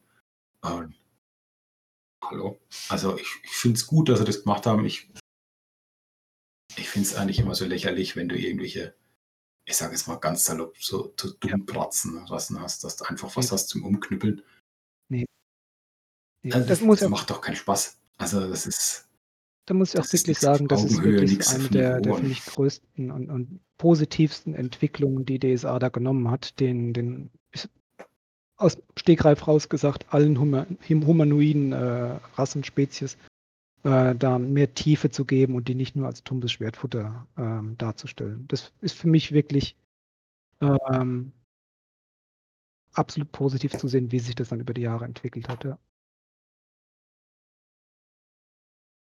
Ja, es ist, ähm, was man aber auch merkt bei so vielen Abenteuern, und ich fand es halt auch bei DSA 1, ähm, bei der, bei der Solo-Kampagne, damals war es halt wichtig, einen Kampf zu haben. Ja. Ähm, ein Kampf war wichtig. Ich fand es auch bei so, so, so, alten Dungeons and Dragons Sachen, die ich früher mal gespielt habe, ähm, so ein Abenteuer ohne Kampf ist, ist kein Abenteuer. Ähm, ja. Und und mittlerweile schätze ich dann doch eine, eine, eine sehr gute Story. Ich habe nichts gegen den Kampf, aber die Story sollte im Vordergrund stehen. Und einfach nur irgendwelche Schwertfutter zu haben, dass ich möglichst viele Kämpfe machen kann, ist ja auch mittlerweile ganz ehrlich unlogisch. Also, was soll ich vier Banditen umklopfen und dass ich irgendwann noch einen Zauberer umklopfen kann und ich bin der große Mulli. Und wenn man es mal locker betrachtet, ähm, in, in, in keiner, keiner normalen Regel der Welt, die dich allein gegen vier Leute ja. dasteht. Und da finde ich auch gut, ähm, dass man da in DSA 1 einfach die Möglichkeit hat, natürlich auch in anderen Rollenspielen, mhm. ähm, sich da der ganzen Sache zu behelfen. Ähm, und dass es da emanzipiert hat, DSA 1. Das finde ich mit einer sogar der, der größten Schwächen von dem Ganzen, ähm, dass ähm, man hat Gegner gebraucht, man hat Gegner hingemacht und entweder fand ich sie sehr, sehr, sehr stark, was auch sein muss. Also, Entschuldigung, ein Drache finde ich persönlich ja stark. Ähm, oder relativ doofes Zeugs zum Weghauen. Ähm, und nichts auf Augenhöhe darbildet. Aber ganz ehrlich, die hatten da noch keine Zeit, sich da einfach eine Hintergrundgeschichte, eine Kultur, eine, eine Entwicklung von diesen einzelnen Sachen zu machen. Es musste schnell gehen und dafür ähm, hatte man das und hat halt ja. uns Meistern, ja. Spielern überlassen, da die Farbe reinzubringen. Ja. Dann will ich gerade noch äh, zwei, drei Worte zu, zu dem Gruppenabenteuer verlieren. Ich hatte es ja vorhin angesprochen. Ich habe das ähm, in, in einer wild zusammengewürfelten Runde gespielt. Ähm, es ist ein typisches äh, Search and Rescue Abenteuer. Es geht darum, jemanden aus der Gefangenschaft äh, zu befreien. Ähm, sind schon ein bisschen skurrile Elemente mit heutigen Augen betrachtet dabei. Äh, ich sag da jetzt nur ähm, äh, Klabautermann, äh, der da, da mit, mit drin ist, Kobold Klabautermann, äh, der einem dann Rätsel stellt, wo ich heute auch sage, äh, dringend umschreiben. Ähm, also da, da kann man immer ein bisschen dran feilen. Das ist ja auch bei heutigen Abenteuern so. Äh, ansonsten ein schönes Abenteuer, was man sehr schön durchspielen kann mit drei bis vier Helden, Heldinnen. Ähm, an einem Abend super zu spielen. Wir haben, also ich habe es im, im Museum zweimal gespielt und wir sind jedes Mal in drei Stunden durchgekommen äh, mit äh, Erschaffung der Charaktere, mit Regelerklärung. Ähm, man kann den Helden, Heldinnen auch genug Freiraum lassen, um außenrum noch ein bisschen was zu erleben, vor und nach dem Hauptplot. Ähm, dass die Möglichkeit besteht. Ich weiß auch, dass das Abenteuer neu aufgelegt worden ist. Es ist neu geschrieben worden für DSA 5. Das habe ich jetzt aber noch nicht gelesen. Ähm, also mir hat es gefallen. Es ist kurz, es ist knackig und es erklärt im Prinzip alles, worum es bei DSA geht. Ja. Ein schönes, wie man heute um, sagt, One-Shot-Abenteuer. Genau. Du hast dir, ja, du hast dir das ja. Solo-Abenteuer angeschaut, was im Heft mit drin ist? Ja. Ja, mhm. auch hier ist wieder mit bisschen Befreien und so wie finde ich es? Ich habe mir, hab mir ehrlich gesagt ein bisschen schwer getan, es zu spielen. Um, ähm, man muss jetzt aber auch ehrlicherweise dazu sagen, ich habe nie Solo-Abenteuer vorher gespielt und habe das jetzt zum ersten Mal gespielt. Ähm, und jetzt kommen wir zu dieser Schwäche, die ich vorhin gesagt habe, ähm, dass manches noch nicht so ausgearbeitet, doch sehr tump ist. Und das Vorgeschriebene halt der Meister ist, dass ich nicht der Meister bin oder du oder was weiß ich wer, der mich da durchführt, ähm, sondern dass ich mich mit dem Ganzen auseinandersetzen muss. Ähm, es ist für einen, der was komplett mit dem Thema, es hört einer von uns den Podcast zum ersten Mal, sitzt im Auto, sagt, komm, das lade ich mir runter, ich spiel's mal.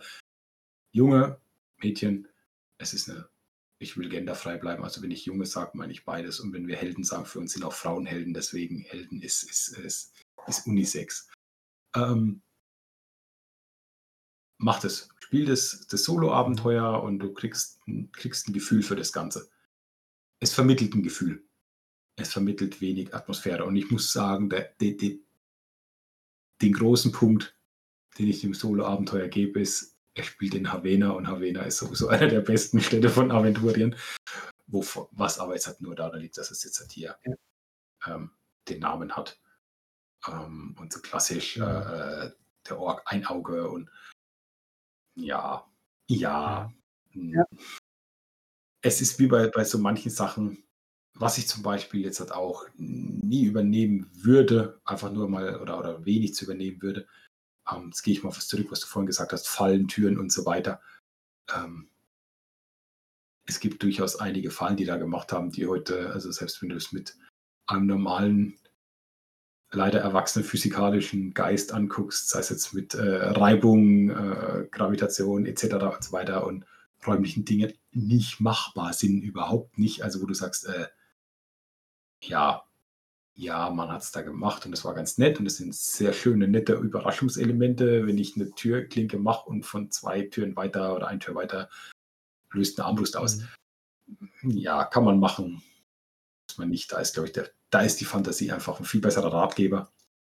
Ähm, und will ich eigentlich schon eins zu meinen Kontas auch mit dazu zählen. So die, die, die, mhm. die Ausschmückung, die gut ist, aber nicht mehr zeitgemäß das ist wie damals ein Wohnzimmerschrank aus der Zeit, die, ja. den möchte ich eigentlich auch nicht mehr haben. So sind es einfach jetzt die Fallen und so. Ähm, aber nochmal abschließend auf das Solo-Abenteuer. Es ist nett zum Reinschnuppern für jemanden, der mit der Materie vertraut ist. Ja. Es ist auch nee. so ein bisschen eine, eine, Krankheit der frühen DSA-Solo-Abenteuer. Du weißt, ich äh, spiele die an sich gerne. Ich habe auch mittlerweile, ich denke, die meisten hier ähm, Solo-Abenteuer der Ära DSA 1 bis 3 ähm, man sagt denen nach, dass sie halt zwischendurch halt auch einfach unfair sind. Das stimmt auch, ja. Also du kannst jetzt äh, einen ganz tollen Pfad gehen an Kapiteln, du gehst ja so durch Kapitel durch. Ähm, klingt alles plausibel und ganz heroisch und dann schlägst du das nächste Kapitel auf und heißt, ja, Batsch, du bist tot. Ohne dass du irgendwas dagegen tun kannst. Ne? Ähm, das ist äh, so, so eine Krankheit äh, der frühen DSA-Abenteuer, die, die würde ich gerne missen. Aber da muss man sich halt einen kleinen Workaround äh, schaffen dafür. Kurz angemerkt noch, ähm, ich weiß nicht mehr, ob ich es vorhin erwähnt habe, das Solo-Abenteuer und das Gruppenabenteuer in der Grundbox sind miteinander verknüpft. Ähm, also man spielt zuerst das Solo-Abenteuer, ja. im Anschluss das Gruppenabenteuer, das ist äh, die gleiche Storyline. Ähm, Finde ich sehr schön. Hätte es meiner Meinung nach auch gerne öfter geben dürfen. Ähm, aber so ist auch gut. Ja. ja, also für den Einsteiger, um zu zei äh, zeigen, was gibt es da, äh, so Abenteuer gibt es, es gibt Gruppenabenteuer, ist das ausreichend und ja, erklärt alles. Was vielleicht auch nicht zu vergessen ist, was ich mir irgendwann gedacht habe, ist, ähm, wir alle haben ja irgendwann mal äh, angefangen zu spielen, allerdings mhm. mit einem Meister, der das ganze System ja, ja schon mal gehabt hat. Äh, man hat mittlerweile über die Jahre Internet bekommen, man hat mittlerweile mehr Literatur zu Fantasy gehabt, um da sich eine Fantasie zu bilden. Und ich möchte mal sagen, für jemand, der in den frühen 80er Jahren das gekauft hat und das mal starten wollte, war es, glaube ich, ein ganz ordentliches Rüstzeug. Ne? Äh, man vergisst einfach die, die Inspirationsquellen, was man heute hat, auf die man zurückgreifen kann, gab es damals einfach nicht. Und ich glaube einfach mit den ganzen Möglichkeiten, die aufgezeichnet werden oder aufgezeigt werden in den Büchern beziehungsweise in den, den Abenteuern, sollen auch ja, einfach genau. helfen, dir später Anreize, was Schönes zu entwickeln. Anreize schaffen, ja. Ja. Genau. Mario. Ja. Wollen wir unsere Pro und Kontras machen? Magst du anfangen? Ähm, ich habe äh, witzigerweise einen ein Pro-Punkt, ich habe Kontrapunkte und ähm, ich habe mittlerweile was, was sich so entwickelt. Also fange ich mal an mit dem Pro-Dings. Also Pro ist, wir sind super schnell. Wir, fangen wir mal ganz von vorne an. Also ich will Rollenspiel spielen. Ich höre jetzt diesen Podcast oder ich habe das schon mal mitbekommen, ich mache es mal auch. Ich kann mir ganz günstig diese Box besorgen. Ich kann mich ganz schnell da reinlesen. Ich kann mir ganz schnell Charaktere bauen mit meinen Kumpels, wenn ich mal was spielen will. Ich brauche keine teuren Bücher kaufen, ich brauche nicht im Internet rumlesen. Ähm, ich investiere auf gut Deutsch, wenn ich will, 4, 5 Euro und investiere zwei, drei Stunden Zeit für mich als Spielleiter und nochmal eine Viertelstunde und dann kann ich mit meinen Kumpels irgendwie loslegen, wenn ich mir vielleicht selber ein Abenteuer ausdenke, wenn ich nicht gerade selber spielen will. Das finde ich super. Es ist einfach, mhm. es ist, es ist einfach Fahrschule. Ich sage mal, das ist wie, wie, wie so die, die, einfach von der Fahrschule, du kommst rein und es macht Spaß und es ist toll und es ist was Neues. Und ja, entweder wenn du dich weiterentwickelt willst, entwickelt deine Fantasie weiter mit DSA 1 oder wenn du willst, kannst du in andere, andere Varianten aufsteigen. Ähm, es gibt viele, viele tolle Sachen in DSA 1, was ganz viele Autoren, es kamen ja danach noch viele dazu, äh, geschaffen haben. Was ganz Tolles und eine wunderschöne Welt erschaffen haben. Aber die Kinderschuhe, die da sind, die man jetzt haben kann, mit denen kann man heute auch noch viel anfangen und viel laufen. Das ist für mich ein, ein ganz großes Pro und du brauchst nichts. Du brauchst nicht die Box, die mhm. Box, die Box oder musst hier Geld investieren. Es reichen wirklich, wenn ich diese empfohlenen 5 Euro ausgebe, reichen 5 Euro, ein Bleistift, ein Radiergummi, ja. ein B20, ein B6 und los geht's. Mein Kontra ist das, was mich, wie gesagt, manchmal stört, dass manche Sachen für mich hm, mhm. wahrscheinlich von meiner Erfahrung her sehr, sehr tup sind. Und was sich jetzt über die Jahre entwickelt hat, was ich früher als ähm, ganz toll fand, ähm, was ähm, ein damaliges Alleinstellungsmerkmal von DSA mhm. war, DSA ja. 1, ist das Attacke-Paradesystem.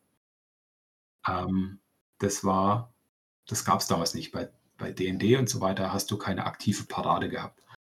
Ähm, mhm. Da hast du entweder getroffen oder du hast nicht getroffen. Und das ist was Neues. Dieses Fechten. Ähm, das soll ja einen Fechtverlauf auch darstellen. Der ist gut. Den, der, der hat auch, ich kann mich an, an, wirklich an viele Gefechte über die ganzen Jahre erinnern und, und, und, und das hat auch die, die, die Finger schwitzig gemacht, aber sowas kann es halt auch echt in die Länge ziehen. Vor allem da es, äh, wenn es viele sind oder wenn du oft hast, da kannst du mal wirklich mal Viertelstunde, halbe Stunde äh, an, einem großen Kampf verbringen. Und es zieht es ein bisschen in die Länge. Ähm, du weißt ja selber, wir haben irgendwann da mal ähm, dank Mirko Hausregeln dann gehabt mhm. ähm, und die es abgekürzt haben. Die haben es abgekürzt, sie haben es beschleunigt, ähm, aber natürlich auch ein bisschen von diesem ja. Fechtstyle, sag ich mal, weggenommen.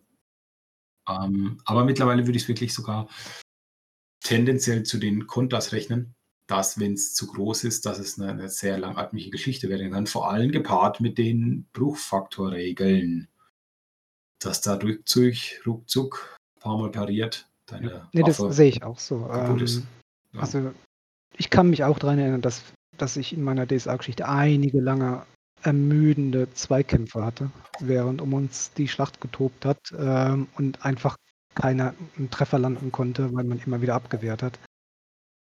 Äh, das haben andere Regelwerke damals schon besser gemacht.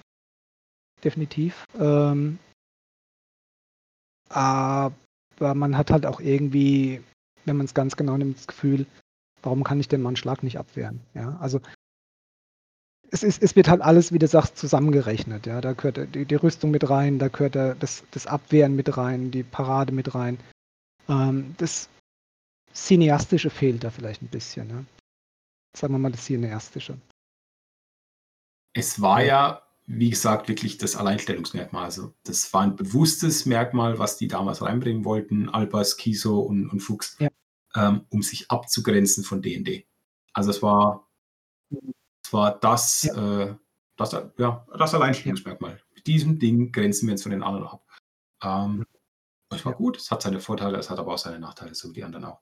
Und mittlerweile würde ich es teilweise einfach eher, wenn ich es wenn klein halte, wenn es Ding ist, ähm, tendenziell eher doch mal zu ja. den Kontrapunkten zählen. Ähm, so, ja, also Pro. Möchte ich auch mal deine ähm, Punkte hören. Auf jeden Fall das sehr schlanke Regelwerk. Ähm, man kann es theoretisch umfänglich in, in 10, 15 Minuten gelernt haben und auch beherrschen. Ähm, ich finde es sehr eingängig. Äh, ich finde auch, ich hatte es ja anfangs schon erwähnt, diesen Plauderton, der im äh, Regelwerk äh, genutzt wird, sehr angenehm. Ähm, es ist eingängig, als würde es mir ein Kumpel erzählen, das finde ich schön. Ähm, der Nostalgiefaktor ist halt schon extrem groß, will ich auch nicht äh, verheimlichen. Aber äh, die, die praktische Erfahrung letztes Jahr hat mir einfach gezeigt, dass man halt einfach unheimlich schnell ins Spiel kommt, ohne erstmal drei Stunden Charakter zu bauen und äh, zwei Wochen Regeln zu lernen ähm, und fünf Blatt Papier mit sich zu schleppen äh, mit x tausend Berechnungen. Ähm, das ist ein ganz, ganz, ganz großer Pro Punkt bei mir. Ähm, Con ähm, ist für mich schon so ein bisschen äh, dass so die Hintergrundwelt sehr oberflächlich gestaltet ist zur DSA 1 Zeit noch. Klar, es lässt einem viel Raum, ähm, um eigene Sachen, eigene Inhalte zu entwickeln, aber ähm, ich möchte hier mal auf diese, diese Orks, Goblins, Kobolde kommen. Das hat mich schon immer ein bisschen gestört, äh, dass die halt einfach nur Schwertfutter sind. Ich, ich bin keiner, der da jetzt ewige Massenschlachten braucht und nur Schwerfutter vorgesetzt bekommen möchte. Ähm, ich möchte es klingt jetzt blöd, aber so Gegner mit ein bisschen Charakter haben. Also und wenn es bloß eine Kultur im Hintergrund ist, ja. Oder ähm, eine Motivation. Nicht einfach nur, da sind jetzt drei Orks im Wald und die greifen mich auf jeden Fall immer an, weil es Orks sind, ja, sondern vielleicht greifen die mich an, weil sie eine bestimmte Motivation hinten dran haben, weil sie einen Auftrag haben oder weil sie mich selbst als Bedrohung sehen, weil sie Angst haben, was auch immer. Ja, das äh, das äh, fehlt mir mhm. in, im DSA 1er Werk schon. Das ist halt einfach nur tumpes Schwertfutter. Ja. Ähm, als weiterer Con-Punkt äh, auf jeden Fall die Bruchfaktorregel. Ich fand die furchtbar. Wir haben sie auch, glaube ich, nur zwei Abende gespielt und haben sie abgeschafft, weil wir sonst ständig neue Waffen hätten kaufen müssen. Ähm, ja, aber im Großen und Ganzen war es das, würde ich sagen. Ja. Also ich würde heute das, äh, wenn ich jetzt schnell, schnelles Rollenspiel haben wollte oder, oder ohne große Regeltiefe, ähm, ich glaube von allen Systemen, die ich jetzt kennengelernt habe über die letzten Jahre, definitiv zu DSA 1 greifen. Absolut. Also mal ganz ehrlich, ähm, das ist das Dokument, man hat es auf dem Handy und das, man kann das, das Heldendokument, man könnte es schnell auf ein Blatt Papier kritzeln und ich brauchst ja nichts groß dabei und könntest du Abend beim, abends beim Zelten mit drei Jungs irgendwie spielen, wenn du Bock hast. Also, ähm, ja, also äh, wirklich glaube, diese, diese, diese um's, um's schöne ganz zusammenzufassen, ich glaube, für mich wäre die ideale Schönheit. Kombination DSA 1 Regelwerk mit äh, DSA 3 oder sagen wir Prä-Borberat-Kampagne Aventurien als Hintergrund. Ich fand die, die Borberat-Kampagne super. Ähm, die hat mich wahnsinnig, wahnsinnig begeistert. An der Stelle auch äh, nochmal vielen Dank an Mirko und einen schönen Gruß an unsere Rollenspielrunde, die, die hoffentlich auch zuhört. Ähm, aber da war für mich noch so Aventurien so ein bisschen heile Welt. Ja, da gab es hier und da Reibereien, klar. Ähm, aber, aber das, das Prä-Borberat, äh, Aventurien mit dem DSA 1 Regelwerk wäre für mich, glaube ich, das Nonplusultra. Ja, Borbarat-Kampagne. Da müssen wir vielleicht auch drüber sprechen. Ne? Weil, äh, aber wie geht es denn sonst weiter? Ja, wenn ich doch jetzt mal bei diesem Punkt, wie ja, geht es wie, weiter? Wie machen wir weiter? ähm, ganz genau wissen wir es noch gar nicht. Ähm, wir, wir haben so, so grobe Ideen, wir haben grobe Ideen, wie wir weitermachen wollen, ähm, möchten aber natürlich gerne auch äh, dass das Feedback von euch Zuhörern, Zuhörerinnen hören. Ähm, wir werden auf jeden Fall wieder auf den Dachboden steigen, auf unseren imaginären und werden wieder in eine Kiste greifen und möchten etwas rausziehen, äh, dass, dass wir, äh, wie, wie das DSA 1 jetzt heute behandeln. Ähm, glaube, 100% festgelegt haben wir uns nicht. Wir haben eine Tendenz, aber äh, ja, ich würde sagen, ähm, Schaut doch einfach mal auf unseren Social Media Kanälen rein. Mario, vielleicht stellst du, stellst du sie kurz vor. Ja, ähm, genau. Also Tendenz haben wir. Ein paar Sachen, ein paar, es ploppt mir was auf. Viel. Es ist eine sehr große äh, Austausch. Ideen haben wir viel. Ähm, die, die, Zeit mal nicht immer so oft, aber wir, wir geben da immer unser Bestes dran. Ähm, ja, Social Media natürlich. Ähm, geht ja nichts heute. Und ähm, weil, weil wir ja so viel Geld bei diesem Podcast verdienen, hat unser super toller Social Media Manager, also ich, ähm, uns gibt es auf Instagram, da kann man uns folgen, ganz klassisch. Und auf Facebook gibt es natürlich auch eine, eine, Gruppe von uns, ähm, die wir gemacht haben. Da darf jeder gern kommen. Wir sind froh über jedes Feedback, über Anmerkungen und so weiter. Ähm, haut raus, was geht, bleibt auf den Laufenden, könnt ihr mal gucken, lasst eure Klicks da, wie es so schön heißt. Und ganz ehrlich, am meisten freuen wir uns, wenn ihr euch dann die Folge 2, 3, 5 und vielleicht irgendwann sogar die Jubiläumsfolge 100 noch treue Zuhörer seid und dann drunter lädt. Ähm, ich kann nur sagen, das ist ein großes Projekt, was ähm, ein Herzensprojekt und ein Spaßprojekt von, von Tobi und mir ist. Und ich kann nur sagen, mir hat dieser Abend jetzt halt hier und die Vorbereitungszeit wieder ganz, ganz toll Spaß gemacht und ich freue mich auf unser nächstes Projekt. Und ja, die Abschlussworte gebe ich dann jetzt mal ja, äh, zu meinem Danke Mario. Ja, ich freue mich, freue mich auch und äh, mir hat auch die Vorbereitung wahnsinnig viel Spaß gemacht. Ähm, es ist unser erster Podcast, unsere erste Folge überhaupt, also seid nachsichtig. ähm, wir werden da sicherlich noch an Erfahrung und, und Praxis gewinnen. Ähm, ich freue mich schon sehr drauf und äh, ich weiß, dass auf meinem Dachboden da noch sehr viele Kisten stehen, die geöffnet werden wollen. Ähm, lasst uns trotzdem mal, also mich würde trotzdem interessieren, äh, hinterlasst doch mal auf den Social, Social Media Kanälen äh, Rare Items, der Podcast, ähm, mal Ideen da, was, was wir vielleicht äh, oder was ihr denn in euren Kisten finden könntet oder was wir aus unseren Kisten ziehen könnten. Einfach mal so als, als Ideensammlung, damit wir auch vielleicht mal äh, etwas, etwas aus einer eurer Kisten ziehen äh, und darüber vielleicht mal sprechen können. Ähm, insoweit wir, wir Erfahrungen damit haben und auch was drüber sagen können. Ähm, ja, Mario, mir hat viel Spaß gemacht. War echt super. Und ja, ich hoffe, ich hoffe, wir hören uns bald wieder. Und wenn ihr es bis hierhin mit uns durchgehalten habt, dann wünschen wir euch eine gute Zeit. Bleibt gesund. Genau. Und viel Spaß mit der Folge Rare Items, die dann irgendwann Nummer zwei ist.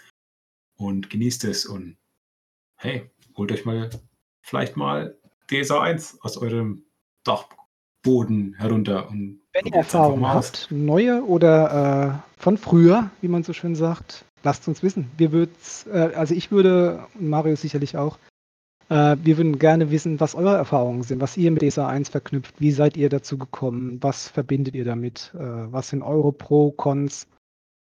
Schreibt es uns, sagt es uns, ähm, können wir vielleicht nochmal in der nächsten Folge mal kurz drauf eingehen, was euer Feedback war. Würde uns interessieren. Okay, alles klar, dann macht's gut.